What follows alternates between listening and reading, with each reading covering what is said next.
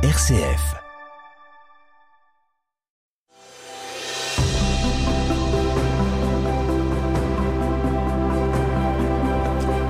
Au gré des Lumières du Nord, je vous propose aujourd'hui de découvrir la dévotion moderna selon Gérard Grotte et les frères de la vie commune.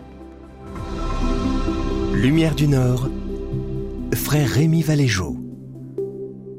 À la fin du XIVe siècle, dans les pays du Nord et plus précisément aux Pays-Bas, à l'initiative de Gérard Grotte, les maisons communautaires des frères et des sœurs de la vie commune ne représentent pas seulement l'idéal de la première et fervente communauté des apôtres à Jérusalem, mais le cadre privilégié de l'essor de ce qu'on appelle la Devotio Moderna. Gérard Grotte naît à Deventer, dans le diocèse d'Utrecht, en 1340. La rue des Béguines, où se trouve la maison familiale, lui offre de se familiariser très jeune avec une vie de prière communautaire et spirituellement exigeante, celle des Béguines. Selon une tradition géographique rapportée par Thomas Kempis, Gérard Groth, devenu étudiant de l'Université de Paris, consacre son temps à obtenir des bénéfices, mais aussi à faire des lectures profanes. Cependant, nous dit Thomas Kempis, lorsque le Dieu tout-puissant et miséricordieux eut décidé de délivrer ce maître savant et très illustre des chaînes de ce monde, il exécuta de le convertir. Ainsi, en 1374, Gérard Grotte distribue ses biens, confie sa maison à de pieuses femmes, prenant soin d'en conserver une partie pour son propre usage, et se retire finalement à la Chartreuse, où sa lecture de l'horloge de sagesse du bienheureux Henri Ciseaux, mais aussi des sermons de Saint Bernard de Clairvaux et surtout les traités de Jan van Ruysbroek, nourrissent sa prière et le confirment dans sa vocation de prédicateur itinérant. En 1377, Gérard Grotte revient donc à Deventer. Et après avoir reçu l'ordination diaconale, Ayant renoncé comme saint François d'Assise à devenir prêtre, il commence à prêcher. Et il dénonce inlassablement les hérésies en vogue du libre esprit, le relâchement de la vie religieuse, l'âpreté au gain et la fraction au célibat ecclésiastique, mais il se heurte en 1383 à l'autorité de l'évêque d'Utrecht qui, par décret, autorise la prédication au seul prêtre. Et donc, Gérard Grotte était écarté de cet art de prêcher. Arrêté dans son élan mais attentif à la vie de prière des fidèles, Gérard Grotte se consacre alors, et ce jusqu'à sa mort le 20 août 1384, à la traduction et à la glose en langue vernaculaire des heures liturgiques, prenant soin de commenter les psaumes pour en rendre le sens plus accessible au commun. L'écriture sainte emploie les images à cause de l'épaisseur de nos yeux, pour ne pas les offusquer par trop de lumière, pour que ceux qui sont incapables de se représenter autre chose que corporel ne soient exclus du message divin. Si l'écriture sainte est assez humble pour aider les petits, elle peut par d'humbles réalités conduire les forts à de plus hautes.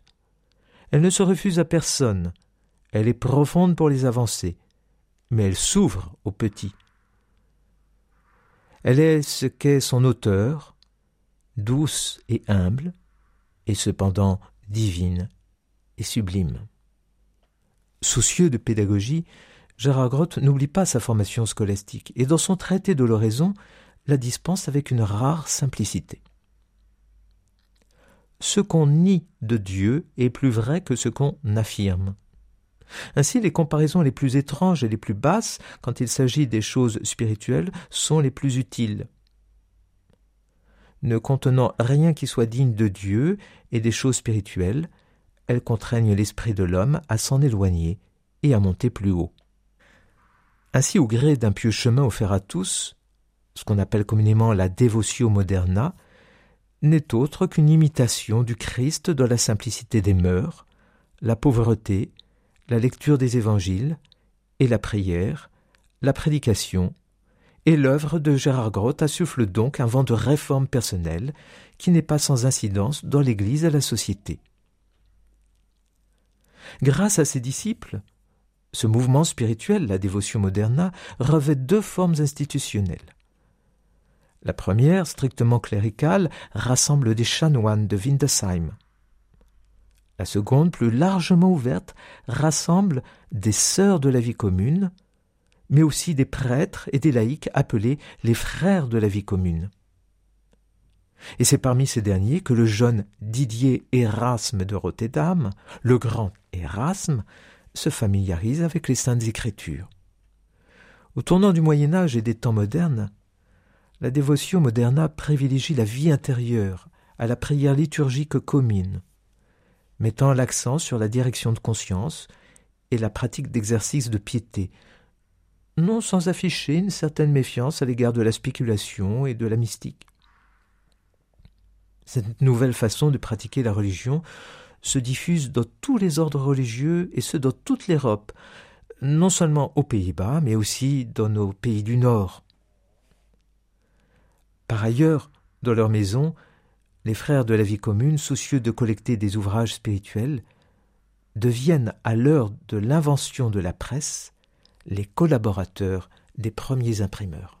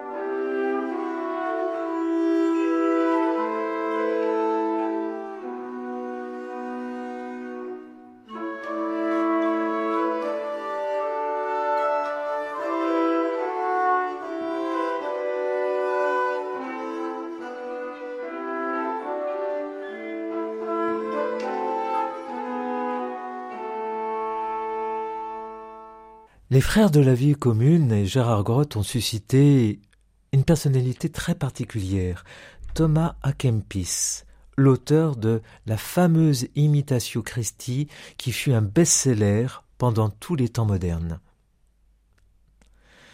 Communément attribué à Thomas à Kempis, lequel est né vers 1379 et mort en 1471, L'imitation de Jésus-Christ est l'ouvrage emblématique de la dévotion moderna. Il incarne une spiritualité de l'intériorité où l'humble réalité du quotidien ordinaire se substitue aux élévations spéculatives. C'est le livre de la rencontre de Jésus et la rencontre de Jésus au jour de sa chair. Selon une vie écrite au sujet de Thomas Kempis par un auteur anonyme, Thomas Thomas Emerken naît vers 1379 à Kempen, ou Kempis, près de Krefeld. Grâce à la recommandation de Jean Emerken, son frère aîné, chanoine au monastère de Windesheim, Thomas se rend en 1392 à Deventer, où accueilli par les frères de la vie commune, il bénéficie de l'enseignement de l'école du chapitre de Saint-Lébain, sous la direction spirituelle d'un disciple de Gérard Groth. Destiné d'embrasser la vie religieuse, Thomas entre au monastère Saint-Agnès à Svol, affilié depuis 1390 à celui de Windersheim. Ordonné prêtre en 1413, Thomas demeure toute sa vie au monastère Saint-Agnès, y assurant successivement les charges de procureur, de sous-prieur et de maître des novices, incessamment sollicité pour ses qualités de discernement et de conseil, par les frères et les sœurs de la vie commune, mais aussi par les fidèles, dont Johannes Wessel Gansfort, l'un des tout premiers humanistes des Pays-Bas, Et je vous rappelle effectivement que ces frères de la vie commune ont suscité la vocation de Erasme de Rotterdam, le grand humaniste. Au monastère Sainte-Agnès, comme il est de coutume à Windersheim, la copie de manuscrits, qu'il s'agisse de la Bible ou de traités spirituels, est l'une des tâches principales des frères, qui, grâce à ce labeur, assurent leur subsistance et garnissent leur bibliothèque. En sa qualité de copiste, Thomas produit plusieurs exemplaires de la Bible mais aussi des missels et des livres d'heures, ainsi que des recueils de sermons et de traités spirituels. Jusqu'à sa mort en 1471, Thomas ne cesse d'écrire des traités, pas moins d'une quarantaine, dont une élévation de l'âme, inspirée par la doctrine de notre cher Jan van Ruysbroek, le solitaire de la forêt de Soigne. Il écrit aussi quatre traités réunis sous le titre commun de De Imitatione Christi, l'imitation de Jésus-Christ. Bien que l'attribution demeure aujourd'hui contestée, un examen linguistique et codicologique, c'est-à-dire de l'étude du manuscrit, permet d'attester que Thomas en est tout au moins le réviseur et le rédacteur final. Après un premier livre où les vatiers du monde, source de déception, sont dénoncés à la manière de Coëlette, l'auteur, ayant ainsi affirmé le bien fondé de tout renoncement, consacre ce second livre à la vie intérieure qui, à la suite du Christ Jésus, est un chemin d'amitié avec Dieu. Le texte du troisième livre, presque aussi long que celui des trois autres livres réunis, explicite la réalité effective de cette amitié divine, qui est une conformation au Christ. Enfin, le quatrième livre traite du sacrement de l'Eucharistie et de la dévotion qu'il suscite comme lieu essentiel de la rencontre avec le Christ.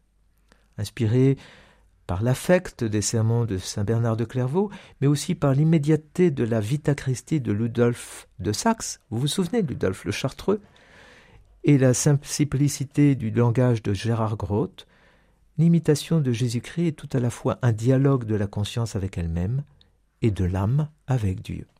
Best-seller des temps modernes, livre clé de la spiritualité occidentale, ce texte est mis en vers par le grand homme de théâtre Pierre Corneille en 1656.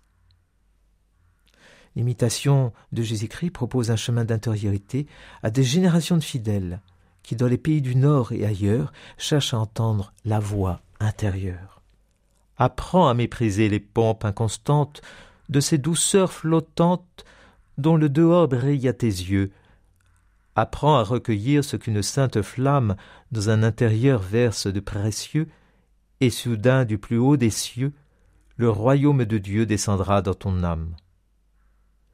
Car enfin ce royaume est une forte paix, qui de tous les souhaits bannit la vaine inquiétude, une stable allégresse et dont le Saint-Esprit, répandant sur les bords l'heureuse certitude.